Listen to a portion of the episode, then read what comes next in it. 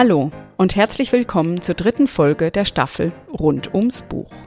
Mein Name ist Miriam Rürup und ich bin Direktorin des Moses Mendelssohn Zentrums für europäisch-jüdische Studien an der Universität Potsdam.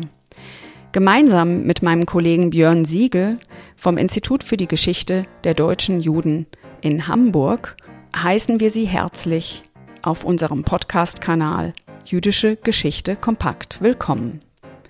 In den vergangenen beiden Folgen haben wir uns zunächst mit Bücherverbrennungen von Büchern auch und insbesondere jüdischer Autoren im 19. und 20. Jahrhundert beschäftigt. Danach hörten Sie ein Gespräch zum Salon, zum jüdischen Salon als Ort der Bücher und des Gesprächs über Bücher und über die wohl berühmteste Salonière Rachel Farnhagen. Heute nun wenden wir uns einem dritten Blick auf Bücher in der jüdischen Geschichte zu, Bücher als Raubgut. Das Thema Raubgut und Provenienzforschung ist sicherlich allen seit den Diskussionen um die Kunstwerke, die in der Wohnung von Cornelius Gurlitt 2012 gefunden wurden, als Raubgut ein allgemein geläufiger Begriff. Nicht nur, aber insbesondere in Bibliotheken zu jüdischen Themen finden sich allerdings auch immer wieder Fälle von geraubten Schätzen. Diese Schätze sind vor allen Dingen Schätze im ideellen Wert und seltener im materiellen Wert. Es handelt sich um Alltagsliteratur, um Romane, um Lehrbücher, die Juden und Jüdinnen in der Vertreibung und im Exil oder in den Deportationen geraubt wurden. Oder es handelt sich doch zumindest um Bücher, bei denen Besitzverhältnisse in unseren eigenen Regalen ungeklärt sind. So auch in der Bibliothek des Instituts für die Geschichte der deutschen Juden, über die wir heute sprechen werden. Susanne Küter, Leiterin dieser Bibliothek, hat deshalb nämlich vor äh, bald acht Jahren, als ich noch Direktorin des IGDJ war, ein ganz besonderes Projekt gestartet. Die Suche nach Raubgut in den eigenen Regalen. In den Regalen eines Instituts, das 1966 gegründet wurde, also lange nach Kriegsende. Fragen zum Umgang mit diesem schriftlichen Erbe des deutschen Judentums haben nicht nur das IGDJ, sondern ähm, die deutsch-jüdische Geschichte nach 45 allgemein geprägt. Und auch die Institutsgründung selbst in Hamburg war von diesen Diskussionen geprägt, wie Sie unter anderem in einer Folge unserer ersten Staffel nachhören können in einem Gespräch zwischen Björn Siegel und mir.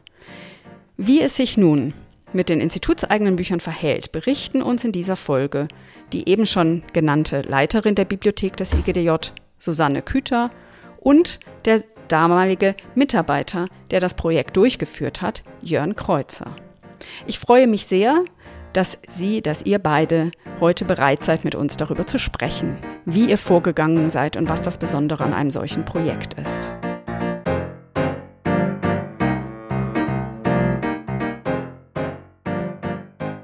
Bevor wir vielleicht in die Details der ähm, IGDJ-Besonderheiten einsteigen, also eine eher allgemein gehaltene Frage. Am ehesten würde ich denken an dich, Jörn. Was verbirgt sich denn in wenigen Worten hinter dem doch ein bisschen sperrig klingenden Begriff der Provenienzforschung? Und was bedeutet NS-Raubgut? Also ich würde sagen, äh, Provenienzforschung ist jetzt kein junger Zweig, der, ich würde es einordnen in die Kunstgeschichte erstmal. Provenienzforschung gibt es da schon relativ lange, um eben äh, gehörte auch zu so einer Exegese, einer Bildinterpretation, um einfach festzustellen, woher ein Bild jetzt kommt, wenn man jetzt im musealen Bereich ist, ähm, in welchem Zusammenhang es zu sehen ist und vor allem auch lange Zeit eben als Werteinschätzung also man musste quasi wissen, woher das Bild kam oder von wem es ist, um einfach zu wissen, wie viel ein Bild wert ist. Allerdings hat sich der Blick auf die Provenienzforschung und die Rolle der Provenienzforschung, glaube ich, in den letzten 20 Jahren extrem verändert, äh, spätestens durch die Washington Principles, ähm, die 1999 erklärt wurden, wo sich eben über 40 Länder dazu bereit erklärt haben, beziehungsweise eher verpflichtet haben, Raubgut in ihren Beständen, in Museen, in Bibliotheken eben ausfindig zu machen. Und man hat es damals genannt, zu sogenannten fairen und äh, gerechten Lösungen mit den Erben bzw. den Nachkommen oder den ehemaligen Besitzerinnen zu kommen. Hm.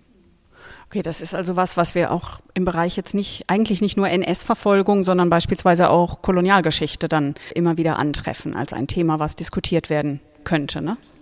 Ja, definitiv. Also ich glaube, der Fokus lag am Anfang schon ähm, auf NS-Raubgut. Dazu wurde ja dann 2008 die Forschungsstelle für Provenienzforschung eingerichtet, aber es hat sich jetzt speziell in den letzten zehn Jahren nochmal enorm erweitert.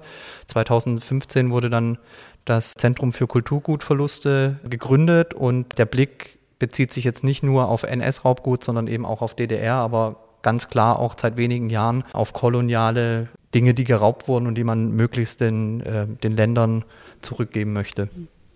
Okay, vielleicht dann als nächstes die Frage, wieso dann überhaupt ein solches Projekt am Institut für die Geschichte der deutschen Juden? Wie ist es dazu gekommen? Ähm, die Frage richtet sich jetzt wahrscheinlich am ehesten an die Bibliothekarin des Instituts für die Geschichte der deutschen Juden, an Susanne Küter, die das Projekt auf den Weg gebracht hat. Ja, als Bibliothekarin mit Studium der Kunstgeschichte interessierte mich die Problematik des NS-Raubguts äh, schon bevor ich 2009 die Institutsbibliothek übernommen hatte. Allerdings stellte ich dann dort schnell fest, dass in unserem Altbestand, also das heißt vor 1946 erschienene Publikationen, doch äh, eine Zahl verdächtige Provenienzmerkmale auftaucht, sodass eine systematische Aufarbeitung dringend angeraten war. Wir haben dann eine Stichprobenanalyse unternommen und diese bildete ein, eine Grundlage für einen Förderantrag bei der Arbeitsstelle für Provenienzforschung und führte dann schließlich auch zu einer vierjährigen äh, Förderphase, bei der wir dann Herrn Kreuzer als wissenschaftlichen Mitarbeiter gewinnen konnten. Vielleicht nochmal Nochmal zurück zu den Anfang eines solches Projektes oder vielleicht merkt man das dann auch erst im Verlauf der vier Jahre. Da geht es ja auch immer mal um rechtliche Aspekte oder kann es darum gehen? Also der Anfang, ähm, so wie Sie ihn schildern, war ja vermutlich weniger sozusagen eine rechtliche Frage als mehr eine moralisch-ethische. Gab es dann auch mal rechtliche Aspekte, die diskutiert oder bearbeitet werden mussten?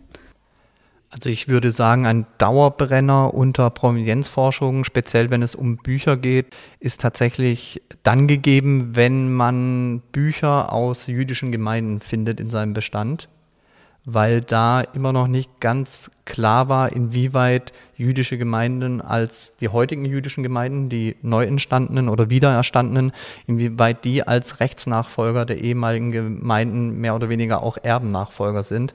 Das wird immer wieder diskutiert und ist dann auch institutionsabhängig, wie das gelöst wird. Wer sind denn überhaupt, wenn man jetzt allgemeiner schaut, äh, die Initiatoren oder Initiatorinnen von solchen Forschungsprojekten?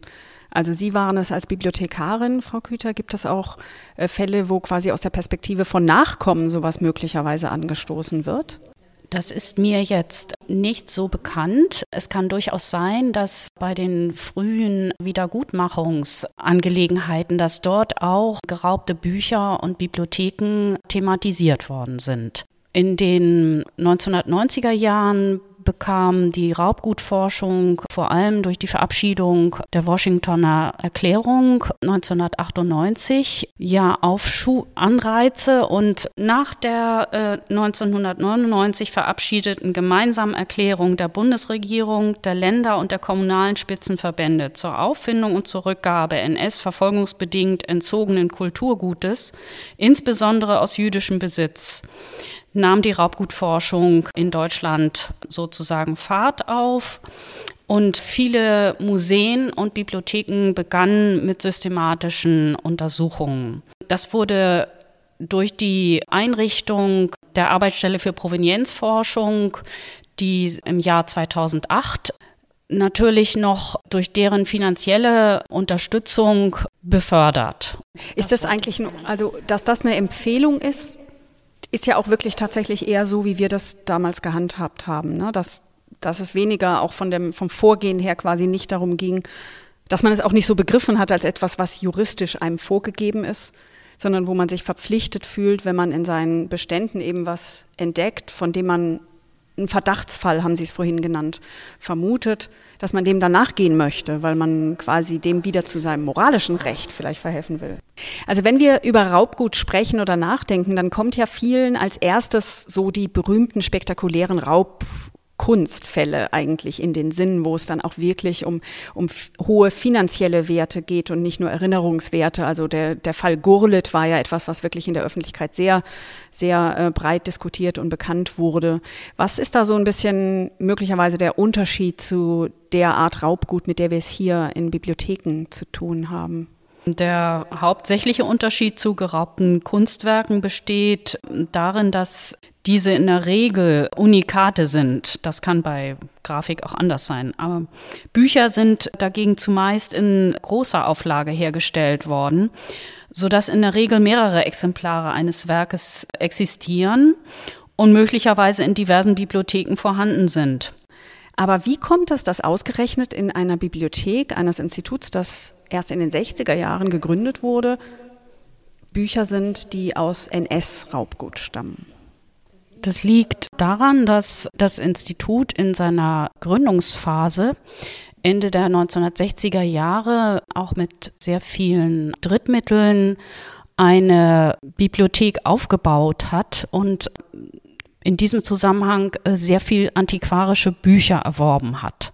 Und die Bücher auf dem antiquarischen Markt waren, also jedenfalls diese jüdischen, jüdisch-thematischen Bücher, waren überwiegend Raubgut. Wobei nicht jedes Buch äh, als Raubgut erkennbar ist. Andere Bücher sind uns auch durch Nachlässe und Geschenke ins Haus gekommen. Und diese antiquarischen Ankäufe sind in den nachfolgenden Jahrzehnten fortgesetzt worden, sodass wir zum Zeitpunkt unseres Forschungsprojektes eben einen Altbestand von knapp 10.000 Büchern zu untersuchen hatten.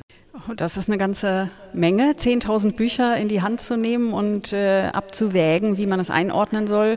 Wie sind Sie denn dann vorgegangen?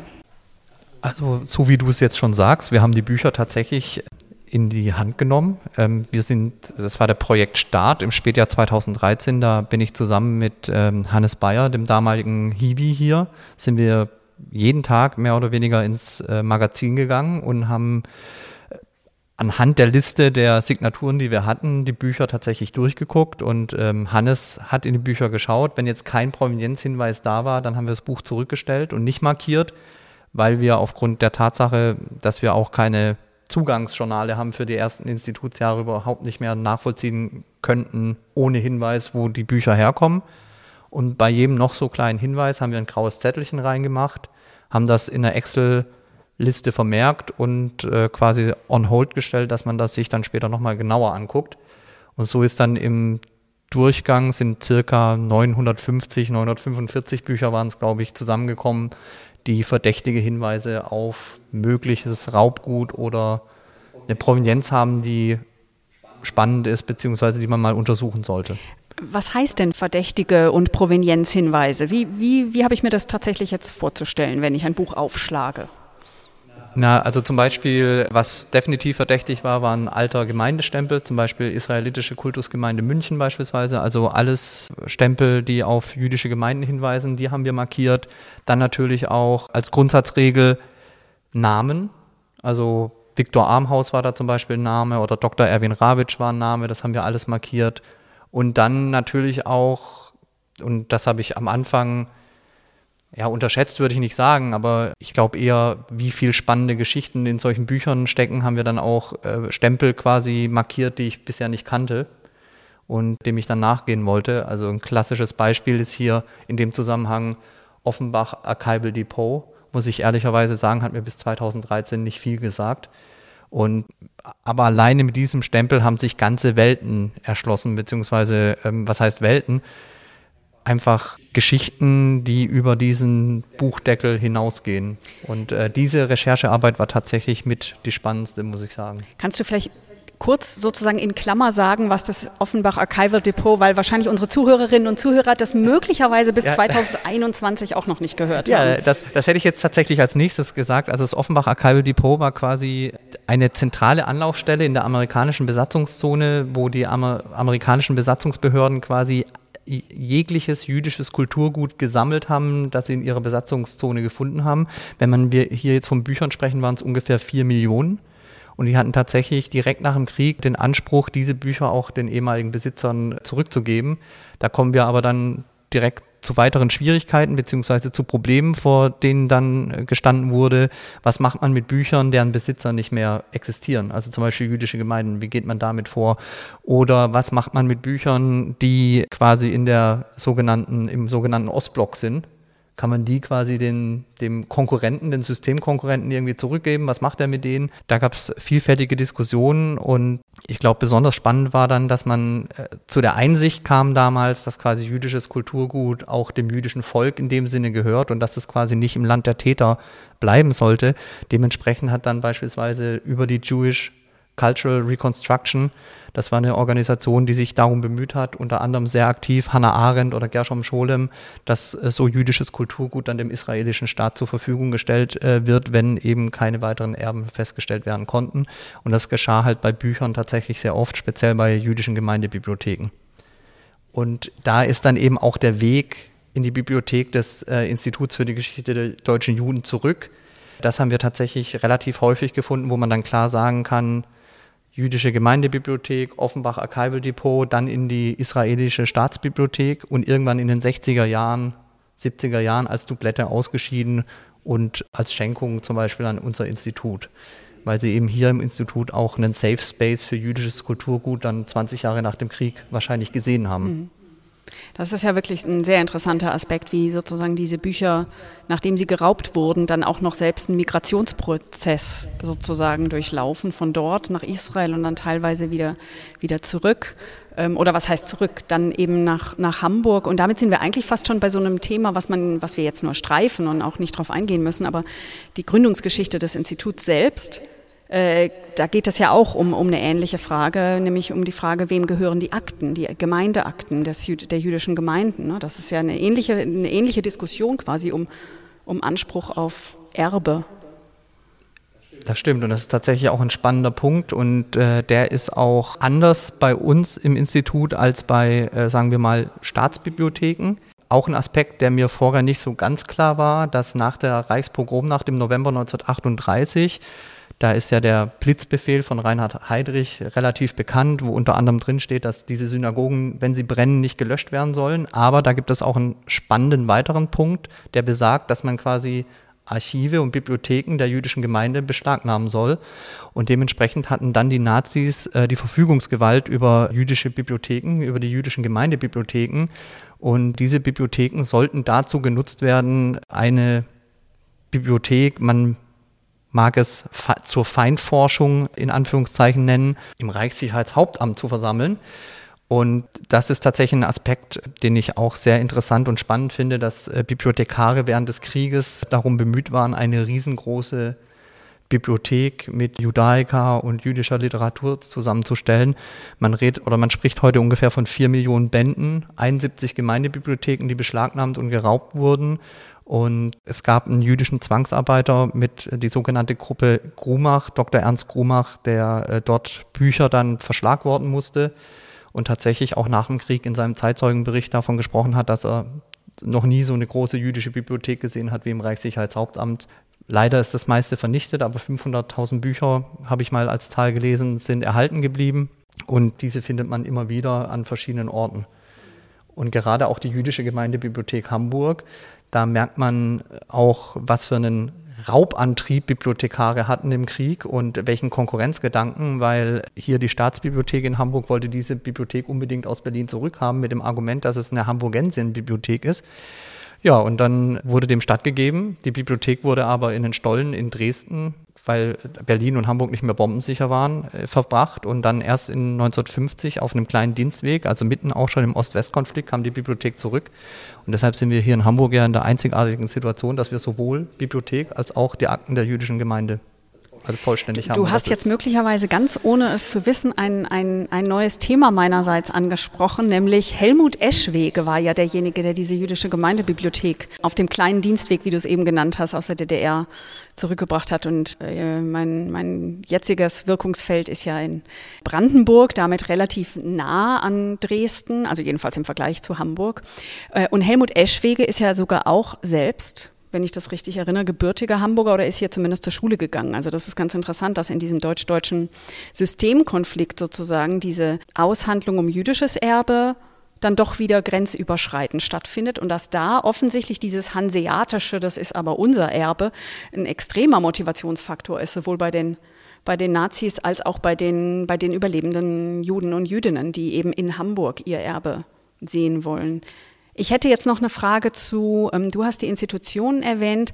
Ich weiß ja aber, dass Frau Küter, dass Sie sehr viel mit Nachlassbibliotheken auch arbeiten oder, oder sagen wir mit Nachlässen, was ja auch etwas ist, was im Mendelssohn-Zentrum relativ wichtig ist. Da gibt es diese in Gänze aufgestellten Nachlassbibliotheken.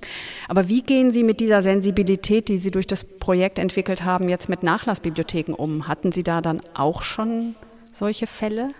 Grundsätzlich bemühen wir uns sowohl bei antiquarischen Ankäufen als auch bei Geschenken und Nachlässen findet die Prüfung statt, ob es sich bei den Büchern auch um mögliche NS-Raubgutfälle handeln kann. Und das führt bei antiquarischen Ankäufen dann auch oft zu umfänglichen Korrespondenzen, bevor man sich entschließt, ein Buch zu erwerben oder eben auch nicht. Und das habe ich jetzt gerade in einem Fall auch bei einem Schweizer Antiquariat so gehabt, wo wir ein sehr wichtiges Buch für uns erwerben konnten, eine Verfassung der israelitischen Gemeinde äh, Hamburg aus dem Jahr 1908. Und dieses Buch war bislang bei uns nur als Fotokopie vorhanden. Und das Buch hat einem Hamburger Arzt gehört, Ernst Kalmus, ein Nervenarzt, der sehr früh fliehen musste und nach Palästina gelangt ist. Und er hat seine Bibliothek äh, zurückgelassen. So war für uns die Frage, ist es jetzt Raubgut oder ist es kein Raubgut? Diesem Buch fehlen jetzt weitere Hinweise auf die Zwischenstationen, die Herr Kreuzer vorhin genannt hat. Und die Auskunft des Antiquars war, es ist in Israel auch in einem Antiquariat erworben worden, sodass wir hier davon ausgehen können, egal wie, ist das ein vernünftiger Weg des Buches nach Israel und insofern auch ein vernünftiger Weg zu uns jetzt nach Hamburg wieder zurück. Ja, das, äh, wie, wie geht man denn überhaupt vor, wenn man jetzt diese, also das ist, Sie schildern ja gerade diese Probleme oder diese, diese extreme Sensibilität, die man haben muss und die ja nicht funktioniert mit, mit einer klaren Ja-Nein-Antwort. Man hat das Buch in der Hand und es ist völlig klar, es ist entweder Raubgut oder nein, es ist keins, sondern es gibt sehr viel dazwischen. Also was ist dann der nächste Schritt, wenn man so einen Stempel, hast du glaube ich erwähnt, Jörn, entdeckt oder wenn man, wenn man andere Verdachtsmerkmale entdeckt? Am Ende ist, äh, hört sich jetzt ein bisschen wie eine Binsenweisheit an, aber am Ende ist jeder Raubgutfall nicht wie, wie der andere, selbst wenn die Stempel sich vielleicht ähneln oder es tatsächlich derselbe Stempel ist. Ich habe tatsächlich Namen recherchiert, habe versucht zu schauen in Verbindung mit der Provenienz, äh, die wir dann gefunden haben, äh, ob das Sinn machen könnte. Raubgutfall, da würde ich auch an Frau Küter anschließen. Also was auch ein Aha-Moment war, waren eben die, die Käufe, die wir getätigt haben im Laufe der Jahrzehnte in den USA. Da haben im Endeffekt die Bücher eine Migrationsgeschichte aus meiner Perspektive erzählt.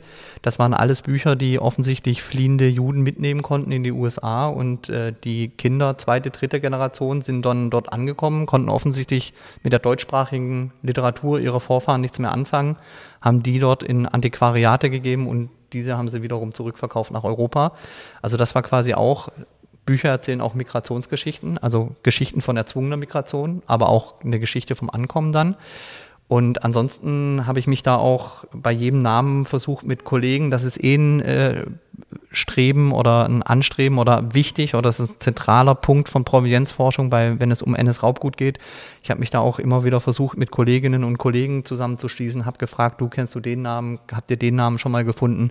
Es gab da jedes halbe Jahr gab es ein Treffen, wo wir uns kurz geschlossen haben und quasi Wissenskonzentration und Wissenssammlung ist immer ein sehr wichtiger Punkt für Provenienzforscher, um da im Gespräch mitzubleiben. Und das war, glaube ich, mit das Frustrierendste beim Projekt, dass man auch relativ oft seine Grenzen anerkennen muss, wenn man jetzt zum Beispiel einen Namen im Buch stehen hat, wie Friedrich Stern oder Max Stern, ein Name, der sehr häufig vorkommt, man hat keine weiteren Informationen dazu, woher wir das Buch haben könnten, dann war da oftmals leider der Weg zu Ende. Außer man hat einen Kollegen irgendwie Jahre später gefunden, wo man die Handschriften vergleichen konnte und dann gesehen hat, oh ja, das stammt aus der Provenienz, da könnte man mal weiter gucken.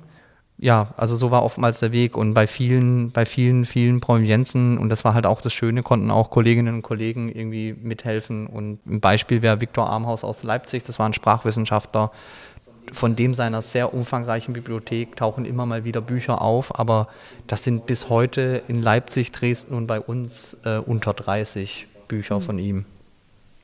Aber das heißt, man hat sozusagen diese Ausgangsbibliotheken, die durch die Nazis oder durch die Migration oder die, die Kombination aus beidem auseinandergerissen wurden und die jetzt quasi durch die Raubgut- oder durch die Provenienzforschung in den verschiedenen Bibliotheken und Gemeinden und so weiter ein bisschen wieder versucht werden, zumindest zusammenzuführen. Ne? Also bei Armhaus dann bislang erst bei, was hast du gesagt, 30 Büchern. Gibt es denn noch weitere so Kooperationen, die sich auf diese Weise ergeben haben, wo man vielleicht kein nur frustrierendes Erlebnis hat, sondern den Eindruck, da, da wächst eine Bibliothek wieder zusammen oder kommt wieder zusammen? Also ein anderes Beispiel wäre die Bibliothek von Alexander und Hans Margolius.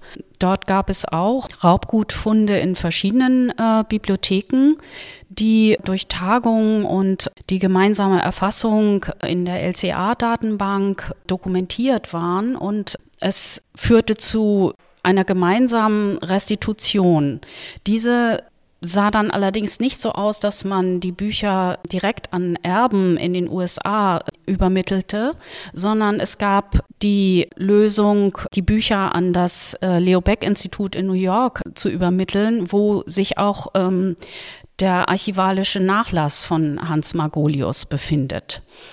Und was für mich eben auch sehr berührend war, ist, dass die Transparenz dieses Falls durch die Veröffentlichung eines Referats, was ich in einer Fortbildungsveranstaltung in Berlin gehalten habe, im Internet auffindbar ist, dass sich daraufhin eine Privatperson bei mir gemeldet hat, der ein äh, Buch antiquarisch erworben hatte mit eben dem entsprechenden Stempel und hat sich dieser Übergabe an das Leo Beck Institut angeschlossen. Oh. Gab es denn auch so, sowas wie diese Kontaktaufnahme von jemandem, der selbst ein Buch in seiner Sammlung fand, in seiner privaten? Gab es auch Kontaktaufnahmen oder Begegnungen mit Angehörigen oder Nachfahren von den früheren Bucheigentümern bislang? Also ich kann noch erzählen von einem weiteren Fall, wo es eine, so eine Art Kooperation gab. Ich hatte äh, auch den Namen Viktor Mautner, den Stempel mit einer tschechischen oder böhmischen Adresse gefunden und ich habe zu Viktor Mautner nicht viel mehr gefunden zu dem Zeitpunkt damals. Da muss man auch sagen, in Digitalisierung und hat sich auch extrem viel getan in den letzten Jahren. Da findet man deutlich mehr jetzt heutzutage 2021. Das war 2014 noch ein bisschen anders. Da kam ich durch Zufall ins Gespräch mit meiner damaligen Kollegin Anna von Villiers an der Staats- und Universitätsbibliothek Hamburg und äh, die hatte bei ihren, die hatte auch Recherchen zu Viktor Mautner gemacht und hatte da einen ich glaube, Mathematiker ist es, äh, Roy Mautner gefunden, der ein Gastsemester an, in der Universität hier in Europa hatte und den hat sie mal angeschrieben. Und da hat sich tatsächlich herausgestellt, dass das der Urenkel von Viktor Mautner ist. Und dementsprechend habe ich ihn dann auch angeschrieben. Äh, Wir hatten per WhatsApp Kontakt tatsächlich damals. Und ich habe ihm Bilder von dem Buch geschickt. Das war ein zionistisches Buch. Also Viktor Mautner, 1894 geboren, war ein begeisterter Zionist, hat es aber nicht geschafft, nach Palästina irgendwie zu fliehen und wurde dann mit einem seiner Kinder und seiner Frau in äh, Auschwitz ermordet. Und ja, als ich Bilder von dem Buch geschickt habe, hat er irgendwie gesagt, dass die Bilder wirklich sehr bewegend für ihn sind. Und die Familie hat uns tatsächlich auch ein Gedicht dann geschickt, beziehungsweise so ein Gedanken, ein paar Gedanken von seinem, von seinem Bruder, dass quasi jetzt das Gefühl in der Familie vorherrscht, dass Lücken geschlossen werden und dass es wunderschön ist, dass man zumindest noch ein paar Bücher von seinem Uropa bekommt, wo man den Spirit von ihm so erkennt, also zionistisch und sportbegeistert. Und ja, das war tatsächlich sehr berührend und das Buch haben wir dann auch nach Israel zurückgeschickt. Wir sind jetzt schon, schon fast sozusagen an der, in der Jetztzeit und was kann jetzt als nächstes noch folgen oder so oder was, was, was Sie sich wünschen würden, wohin sowas weitergeht. Aber ich würde erstmal noch einen, einen Punkt, den Sie gerade kurz erwähnt haben, die LCA-Datenbank. Also das, das rein, sagen wir, Bibliothek bibliothekarische Vorgehen? Was macht man jetzt als Bibliothekarin, jetzt jenseits von diesen Rückgabe oder ähnlichen Fragen mit so einem Buch? Was passiert dann so ganz formal als Schritt oder Schritte?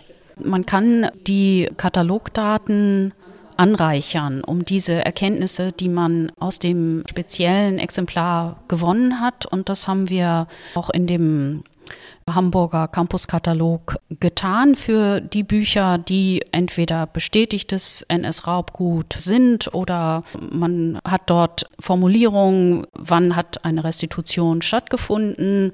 Das führt dann zu Einträgen, die für den Nutzer zuerst mal merkwürdig aussehen, nämlich man ruft ein Buch auf und liest nicht mehr im Bestand. Das ist unerfreulich, wenn man es gerne lesen möchte, aber man erfährt erklärt eben auch zugleich, warum es nicht mehr im Bestand ist. Und das haben wir eben für die bestätigten und starken Verdachtsfälle geleistet, sodass in diesem Katalog eine gewisse Transparenz über die Provenienzen herrscht. Darüber hinaus gibt es die Lost Art Datenbank beim Deutschen Zentrum Kulturgutverluste und es gibt andere Datenbanken, wo Raubgut quasi zusammengeführt wird durch verschiedene Projektmitarbeiter, die ihre Ergebnisse dort verzeichnen.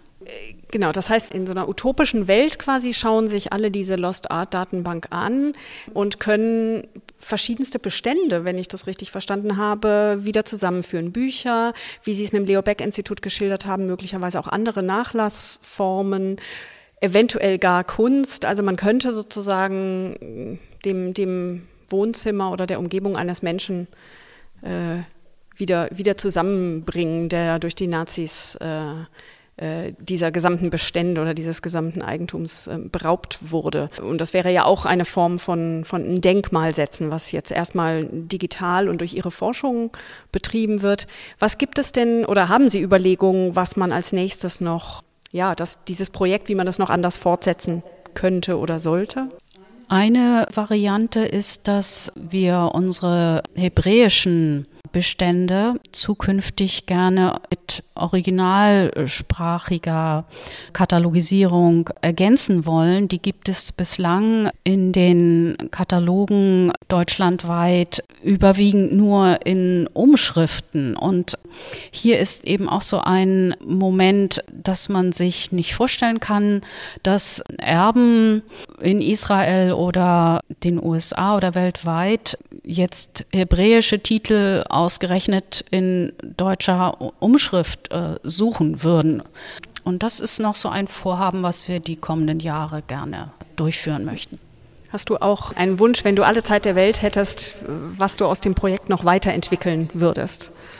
Ja, also ich hatte es vielleicht angesprochen, gerade diese Büchergeschichte des Reichssicherheitshauptamtes und die Rolle, das würde ich tatsächlich nochmal viel intensiver anschauen wollen. Ich glaube, da sind viele spannende Aspekte, auch wie jüdische Zwangsarbeiter zum Beispiel mit eingebunden wurden, also teilweise Bücher nach ins Ghetto Theresienstadt äh, verschafft wurden, um die dort zu katalogisieren oder auch zu transkribieren. G gerade da würde ich sehr gern äh, noch ein bisschen eintauchen und ansonsten ist es, glaube ich, wichtig, dass man ein bisschen so die digitale Transformation so ein bisschen im Blick behält, weil die ermöglicht natürlich deutlich mehr Chancen, irgendwie nochmal nachfahren oder andere Dinge zu finden, weil sobald irgendwo eine digitale Datenbank aufploppt, kann die vielleicht wieder Informationen haben, die ich vor fünf, sechs Jahren noch nicht hatte.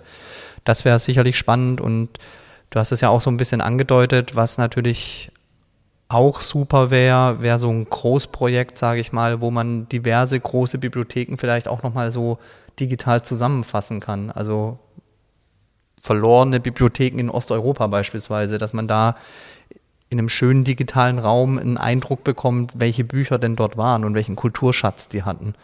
Also völlig unabhängig davon, ob man jetzt restituiert oder nicht. Ich glaube, diesen kulturellen, geistesgeschichtlichen Zusammenhang wiederherstellen, das finde ich auch extrem spannend. Da sind wir jetzt fast schon bei meiner, meiner üblichen Schlussfrage, nämlich nach dem Ort. Ob es einen, einen Ort gibt, den Sie, den du empfehlen würdest unseren Zuhörerinnen und Zuhörern, wo sie vielleicht diese Folge noch nachklingen lassen können oder sich weiter in das Thema vertiefen können. Als Ort, um jetzt eng sich mit dem heutigen Thema zu beschäftigen, bietet sich natürlich immer ein Besuch des IGDJ an und unseren Lesesaal kennenzulernen. Nicht nur um Raubgutbücher zu benutzen, sondern vielleicht überhaupt hier Bücher zu lesen. Ja, also ich würde vielleicht einen Besuch empfehlen der, äh, bei der jüdischen Gemeinde München, weil das unsere größte Rückgabe war eben während des Projektes und dort kann man sicher sehen, wie Bücher dann quasi im Rahmen einer Bibliothek wieder eingebunden worden, äh, die quasi auch über ein sehr florierendes Gemeindeleben verfügt. Und ja, das, das würde ich empfehlen. Und ansonsten gibt es beispielsweise auf Twitter noch den Twitter-Account Provenienzforschung, glaube ich. Den wird sicherlich in den Show Notes verlinkt. Dort berichten Kollegen unter anderem äh, aus Berlin über ihre Provenienzforschung und über ihre Rückgaben. Und dann kann man eben auch sehen, dass der Prozess nie endet, de facto, weil man immer wieder neue Informationen bekommen kann, neue Funde. Und äh, das ist auch irgendwie das Schöne und Motivierende daran. Vielen Dank, lieber Jörn, liebe Frau Küter. Die Zeit ist schon wieder vorbei und wir sind am Ende einer Folge angelangt. Eine Folge, die mir und ich hoffe auch Ihnen, liebe Zuhörerinnen und Zuhörer, viele Anregungen zum weiteren Nachdenken mitgegeben hat. Am digitalen Denkmal für das jüdische Kulturerbe, das archivalische ebenso wie das Denkmal der geraubten Bücher und verlorenen Bibliotheken arbeiten wir bereits. Vielleicht erinnern Sie auch unsere Folge an die Bücherverbrennungen, in denen wir ebenfalls über digitale Erinnerungsmöglichkeiten sprachen. Und es ist mir eine besondere Freude, Sie schon jetzt vielleicht neugierig zu machen auf unsere nächste Folge, mit der wir im September online gehen werden, in der es um eine sogenannte Gelehrtenbibliothek, eine der Nachlassbibliotheken in den Räumen des Moses-Mendelssohn-Zentrums geht, nämlich um die Bibliothek von Walter Böhlich, in deren Kontext bereits im Jahr 2009 ein erster sogenannter Verdachtsfall aufgetaucht ist, wie diejenigen, von denen wir heute hörten. Ich danke Ihnen, liebe Frau Küter, dass Sie dieses Projekt am IGDJ gestartet haben und dir, Jörn, dass du es mit Frau Küter zusammen durchgeführt hast und ihr beide es uns heute vorgestellt habt, sowohl in den Herausforderungen der Arbeit in den Regalen und mit den Büchern selbst, als auch der Bedeutsamkeit als erinnerungskulturelle Aufgabe. Wir freuen uns, liebe Zuhörerinnen und Zuhörer, wenn Sie im September wieder dabei sind, wenn es um den Büchersammler Walter Böhlich geht. Bis dahin wünschen wir Ihnen noch einen schönen Sommer. Bleiben Sie gesund und interessiert. Wir hören uns.